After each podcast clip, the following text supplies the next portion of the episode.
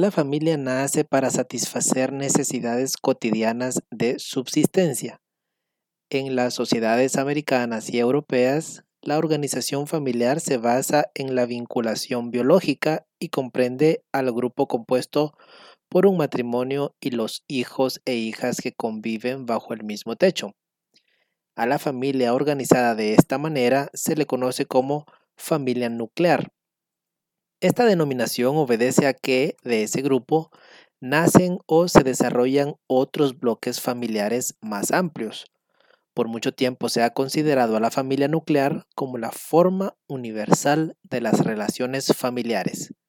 Sin embargo, los antropólogos contemporáneos incluyen en esta relación, además de los lazos biológicos, los institucionales. Ejemplo de ello es la adopción. La organización familiar varía notablemente de una cultura a otra. No obstante, es una institución que se encuentra en todas las sociedades humanas. Garantiza la función fundamental de reproducción biológica y social del individuo. Los estudios etnológicos sobre organización social reconocen, aparte de la familia nuclear, a los siguientes tipos de organización familiar. Familia extendida, Está constituida por una familia nuclear y otros miembros que tienen parentesco con el padre o la madre. Esta organización es patrilineal, si quienes integran a la familia son descendientes del padre, y matrilineal, si descienden de la madre. Polígama es el matrimonio de un individuo con dos o más personas del otro sexo y todos los hijos e hijas procreados por este matrimonio. Cuando esta familia la constituye un hombre casado con varias mujeres, se llama poligamia. Si es la mujer quien tiene varios maridos, se le llama poliandría. La organización familiar se ha visto afectada por influencias del medio, por ejemplo, la explosión demográfica, los medios de comunicación, la tecnología, el trabajo y otros factores que han modificado antiguas concepciones de familia. Las familias polígamas no son legales en Guatemala. Formar una familia es un derecho fundamental para el desarrollo de las personas. Una de sus funciones es proteger a los menores y garantizar un futuro digno. En la familia se adquieren las primeras habilidades sociales, utilizar el lenguaje, practicar normas y desarrollar valores. A este proceso se le denomina socialización. La familia es la encargada de transmitir estos primeros contenidos culturales compartidos por el resto de la sociedad. Por las funciones mencionadas, se dice que la familia es la base fundamental de la sociedad.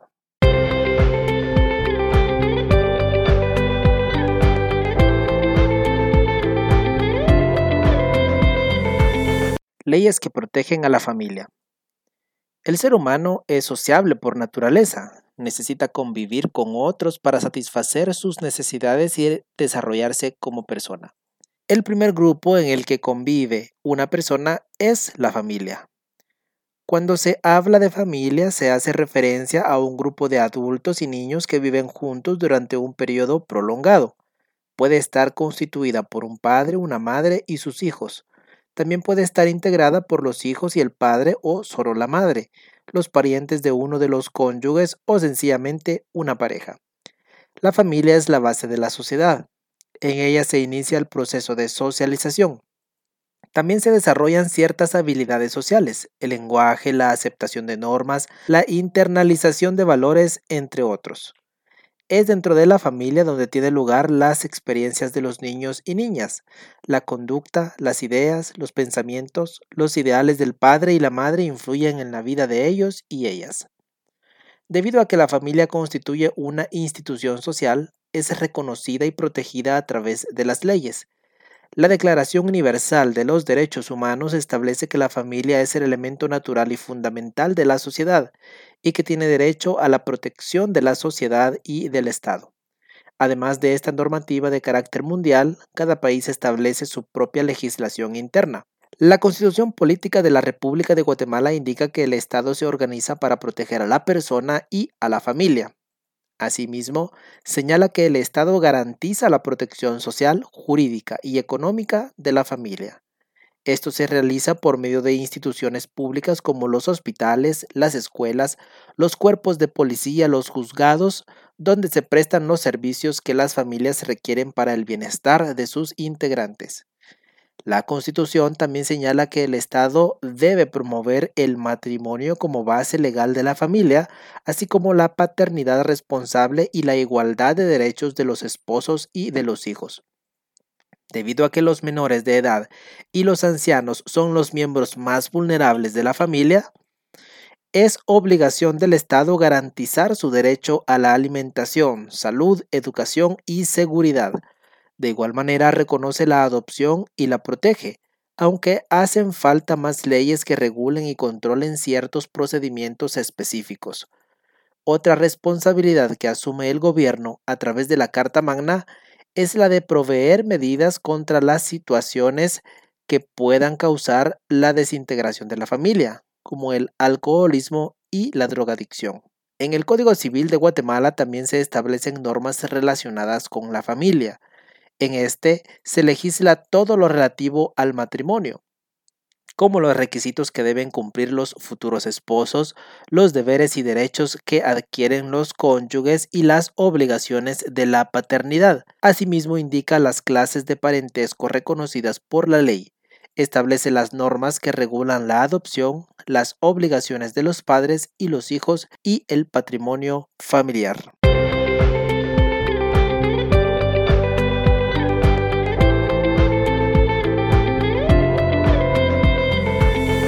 Parentesco. El parentesco es la relación directa entre los miembros de una familia. Los padres, hijos, abuelos, hermanos, primos, tíos están vinculados por el parentesco. Sin embargo, el parentesco no se da únicamente entre quienes descienden de los mismos padres. Las leyes guatemaltecas, según el Código Civil, reconocen tres clases de parentesco. Parentesco por consanguinidad, por afinidad y civil. El parentesco por consanguinidad es el que existe entre las personas que descienden de un antepasado común o progenitor, con el cual comparten una herencia genética. Este es el tipo de parentesco entre los abuelos, los hijos y los nietos.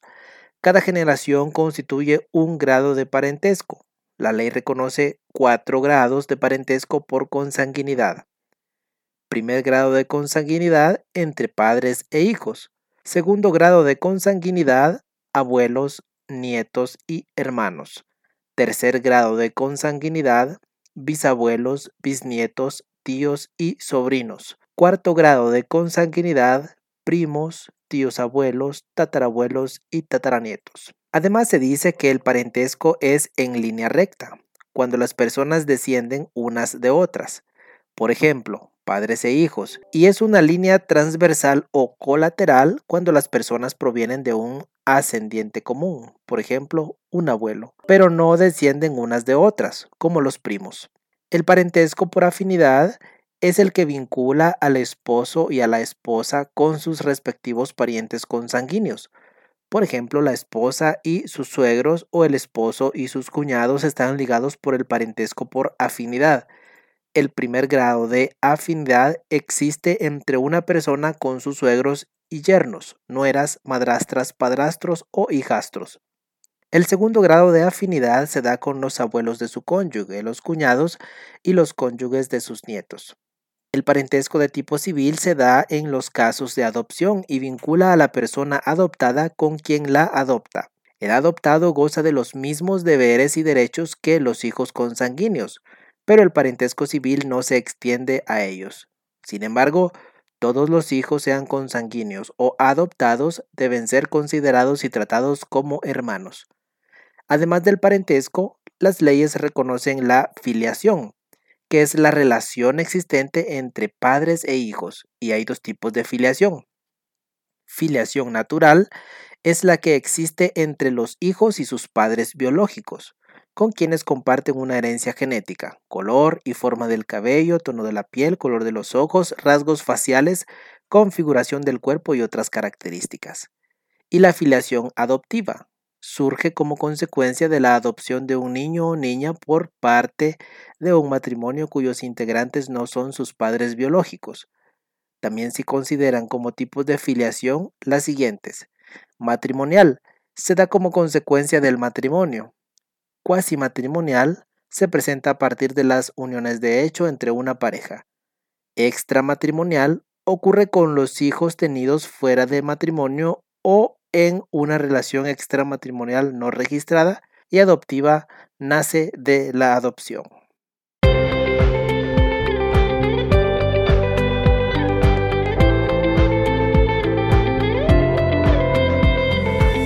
El matrimonio. Cuando una pareja decide establecer su propio hogar y formar una familia, comienza por cumplir algunos requisitos sociales y legales. El requisito con mayor formalidad es contraer matrimonio. El matrimonio es la institución social que legitima la relación entre un hombre y una mujer. Mediante este hecho, la sociedad reglamenta y aprueba la unión de la pareja. Asimismo, les reconoce y asigna derechos y obligaciones como cónyuges y como futuros padres. Existe el matrimonio civil y el matrimonio religioso. El matrimonio civil cuenta con el aval de las leyes del país donde se celebra. El acta matrimonial, muchos aspectos entre los que se pueden mencionar el mantenimiento de los hijos y los bienes e ingresos que aportan los esposos. El Código Civil de Guatemala se refiere al matrimonio en el artículo 78.